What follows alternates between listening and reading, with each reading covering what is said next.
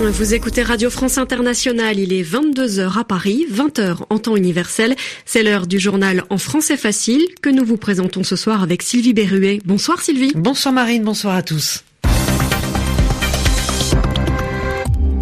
Dans ce journal, on va beaucoup parler de la présidentielle française. Emmanuel Macron et Marine Le Pen ont remporté le plus de voix et se sont donc qualifiés pour le second tour. Maintenant, ils doivent séduire, convaincre le plus d'électeurs possible. Certains partis demandent aux gens de voter pour Emmanuel Macron afin d'empêcher la candidate de l'extrême droite d'arriver au pouvoir, mais ce n'est pas le cas du parti Les Républicains. On s'intéressera aussi à la réaction du Royaume-Uni. Comment les Britanniques ont-ils accueilli les résultats français? Et puis on verra que les marchés financiers sont rassurés parce qu'ils anticipent la victoire d'Emmanuel Macron. Enfin, on parlera de l'Afghanistan. Plusieurs hauts responsables militaires ont été renvoyés après l'attaque de la semaine dernière, une attaque menée par les talibans et qui avait fait 140 morts. Le journal. Le journal. En français facile. Les deux candidats qualifiés pour le second tour de l'élection présidentielle ont eu une journée chargée. Marine Le Pen a passé son lundi sur le terrain tandis qu'Emmanuel Macron a fait les comptes de ses soutiens. Oui, la candidate de l'extrême droite s'est immédiatement remise en campagne. Elle sait, elle était aujourd'hui sur un marché dans le nord de la France. Elle sait qu'elle doit convaincre plus de gens pour voter pour elle, car rien n'est gagné. Les sondages la donnent perdante face à Emmanuel Macron au second tour. Le candidat d'En Marche, lui, a récolté beaucoup de soutien depuis hier. Le président François Hollande a appelé à voter pour lui aujourd'hui. Cela veut dire qu'il votera pour Emmanuel Macron et aussi qu'il demande à tous les Français de faire la même chose. La majorité de la classe politique, à droite comme à gauche, ainsi que plusieurs syndicats et le MEDEF, l'organisation qui regroupe les chefs d'entreprise, appellent également à voter pour Emmanuel Macron. Mais à droite, si certains se sont prononcés à titre individuel pour Emmanuel Macron, le parti Les Républicains ne donne pas de consigne de vote. Il laisse ses adhérents faire comme ils le souhaitent. Le parti estime juste que Marine Le Pen ne doit pas gagner. Julien Chavannes nous en dit plus. Il est arrivé à 17 heures précises avant de repartir 7 minutes plus tard.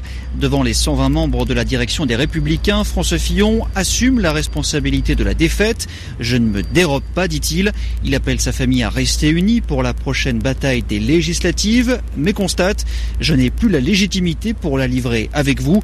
Surtout, il annonce qu'il va redevenir un militant de cœur parmi les autres. Je vais devoir penser ma vie autrement, penser aussi les plaies de ma famille.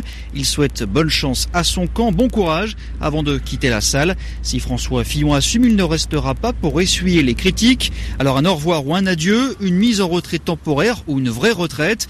Plusieurs élus présents à ce bureau politique l'ont pris comme des adieux. En tout cas, beaucoup avaient déjà anticipé que les législatives se feraient sans lui et ils sont plusieurs à rêver de mener cette bataille. Ce sera l'enjeu des prochaines heures et des prochains jours à droite. L'élection française a bien entendu été très suivie à l'étranger et notamment en Europe. Oui, la qualification de Marine Le Pen, la candidate de l'extrême droite au second tour, a fait beaucoup réagir au Royaume-Uni. Les précisions de notre correspondante à Londres, Muriel Delcroix. Le premier tour de la présidentielle en France figure en une d'une bonne partie de la presse britannique qui a suivi avec beaucoup d'attention l'élection. Mais les journaux semblent surtout retenir la montée en puissance de la candidate d'extrême droite. Le Times affiche ainsi une grande photo de Marine Le Pen tout sourire avec le titre Les élites françaises humiliées par la victoire des outsiders. Sur le même thème, le très europhobe Daily Mail parle lui de nouvelle révolution française et décrit le succès d'Emmanuel Macron et de Marine Le Pen comme un choc majeur et un rejet des grands partis. De façon surprenante, le Guardian de centre-gauche reprend cette même idée de révolution, mais à l'inverse du tabloïd, l'éditorial du Guardian se réjouit du résultat d'Emmanuel Macron, récompensé, je cite, par la grande audace de son défi centriste à l'ancien régime. Au-delà de la presse, le premier tour reste malgré tout peu commenté parmi la classe politique britannique. Aucune réaction du côté de Downing Street et de Theresa May. Seul le conservateur et ancien ministre de l'économie George Osborne a salué dans un tweet son ami Emmanuel Macron, qui a prouvé qu'on pouvait gagner au centre. Enfin, le très pro-européen Nick Clegg, ancien chef des libéraux démocrates, s'est lui félicité du score du candidat d'En Marche, qui va faire barrage à l'extrême droite et va isoler les pro-Brexit britanniques en Europe.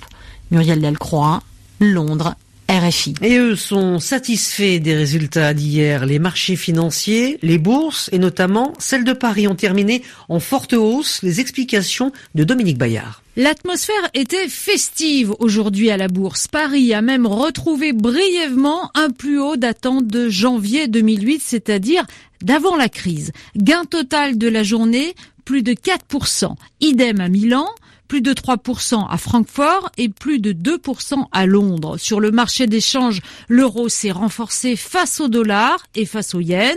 Et enfin, sur le marché de la dette, l'écart entre les taux des obligations françaises et allemandes s'est resserré tous les marchés financiers ont en fait poussé un gros soupir de soulagement, car avec euh, l'appel quasi général à voter Emmanuel Macron au second tour, son élection face à l'eurosceptique Marine Le Pen leur paraît désormais assuré. Le scénario du pire, un président ou une présidente hostile à l'Europe n'a plus aucun crédit parmi les investisseurs.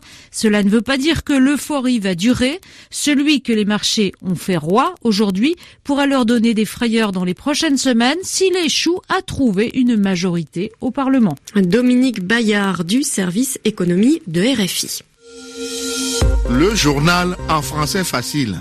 Le correspondant d'RFI en langue Aoussa au Cameroun a été condamné à 10 ans de prison ferme. Ahmed Abba a été reconnu coupable de non-dénonciation d'actes de terrorisme et de blanchiment d'actes de terrorisme par le tribunal militaire de Yaoundé. La radio du Monde se dit consternée ce soir. Elle rappelle qu'aucune preuve de la culpabilité d'Ahmed Abba n'a été apportée dans ce dossier.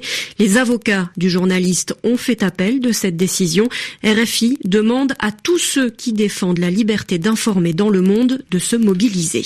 En Afghanistan, les sanctions sont tombées après l'attaque des talibans contre une base militaire la semaine dernière, une attaque qui avait fait 140 morts. Le président a annoncé ce matin la démission du ministre de la Défense et du chef d'état-major des armées. D'autres responsables militaires ont aussi été remplacés. Juliette Gerbrand, ces sanctions étaient attendues par la population. L'annonce de ces démissions a eu lieu alors qu'un petit groupe de manifestants s'était rassemblé devant le palais présidentiel à Kaboul suite à cette attaque de la principale base militaire du nord du pays. La population attendait ces sanctions, mais pas seulement depuis la tuerie de la base de Mazar et Sharif.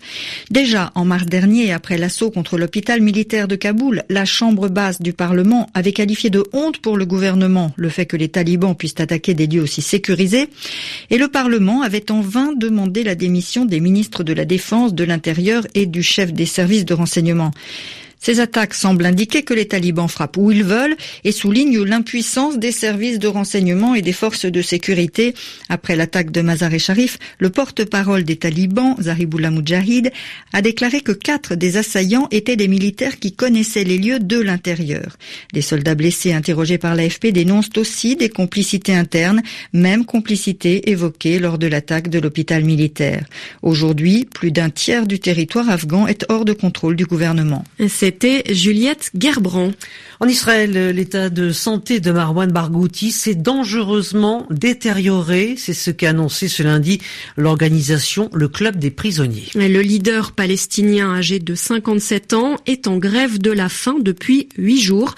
Environ un millier de prisonniers palestiniens suivent son exemple et ne mangent plus. Il réclame de meilleures conditions de détention. Et un porte-parole de l'administration pénitentiaire israélienne joint par l'AFP, l'agence France Presse, a assuré de son côté que c'était faux et que si Marwan Barghouti se sentait mal, il n'avait qu'à s'alimenter. Au Venezuela maintenant, les opposants au président Nicolas Maduro sont de nouveau descendus dans les rues du pays aujourd'hui. Ils réclament le départ du chef de l'État. Cela fait trois semaines qu'il manifeste. Nicolas Maduro refuse de partir, mais il se dit euh, prêt à dialoguer. Il propose d'organiser des élections régionales. Et puis aux États-Unis, le constructeur automobile General Motors est dans la tourmente. Il a de gros problèmes. Le groupe va en effet être traduit en justice dans l'affaire des commutateurs défectueux. Les commutateurs défectueux, ce sont des boutons qui faisaient que le moteur, les freins ou bien les coussins de sécurité de la voiture pouvaient s'éteindre en route. 120 personnes sont mortes aux États-Unis à cause de ces fameux commutateurs. La Cour suprême du pays a confirmé ce lundi que les plaintes déposées par les familles et les proches de certaines victimes de ces accidents, eh bien, ces plaintes sont recevables. General Motors va donc pouvoir être jugé.